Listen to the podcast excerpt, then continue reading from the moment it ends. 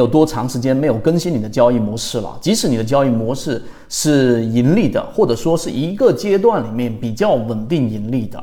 那如果你的思想是固化在这个交易模型上，因为市场是在不断变动的，规则、游戏规则也在不断的变动，那这个时候最终的结果我们是可以看到的，收益率一定会大幅的下降。于是，我刚才呃，我们第一点给大家说的，你大概要拿出三分之一的时间去探索一个新的交易模式。例如说啊，不知道各位有没有接触过缠论？而缠论里面，我们说里面的内容是非常庞大的。那如果你认为缠论只是我们常说的这个顶底分型、背驰。中枢这些简单的定义的话，你其实可以在我们的这个更深入的专栏当中去了解到，例如说，到底它里面所说的走势中完美到底是什么意思？这个是一个非常重要的点。所以一比三的这个探索，对于我们的这个交易模式的优化是有很大的一个作用的。这是第一个分享的点。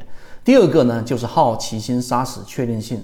这句话大家可以很认真的去想一想，为什么呢？因为在交易的这个标的具体的标的当中，你是不是经常做非常高频的切换啊？经常就是出现我们常说的，然后一买它就跌，然后一卖它就涨，然后频繁的换不同的标的。在缠论里面所说的就是开超市啊，我可以买很多很多不同类型的标的，即使我不是很了解它，我也会做介入。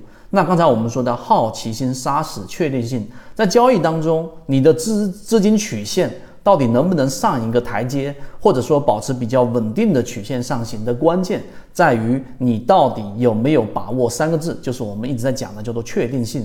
所以，当这个确定性怎么去把握呢？就是你要去在一定程度上把好奇心给压制住。什么叫好奇心压制住呢？市场出现了某一个很热门的概念，但对于这个行业、对这个概念你并不了解，也不知道它的这个场景到底能不能够持续下去。这就是巴菲特常说的。从来都不投自己看不懂的一个行业，其实引申到我们的交易当中，你的鱼池标的是不是要保持一定的稳定？好奇心其实很多时候是会杀死确定性的，甚至跟你擦肩而过的那些翻倍的、翻几倍的好的优质的标的，其实很多时候是因为这个好奇心把你牵引到别的地方去了。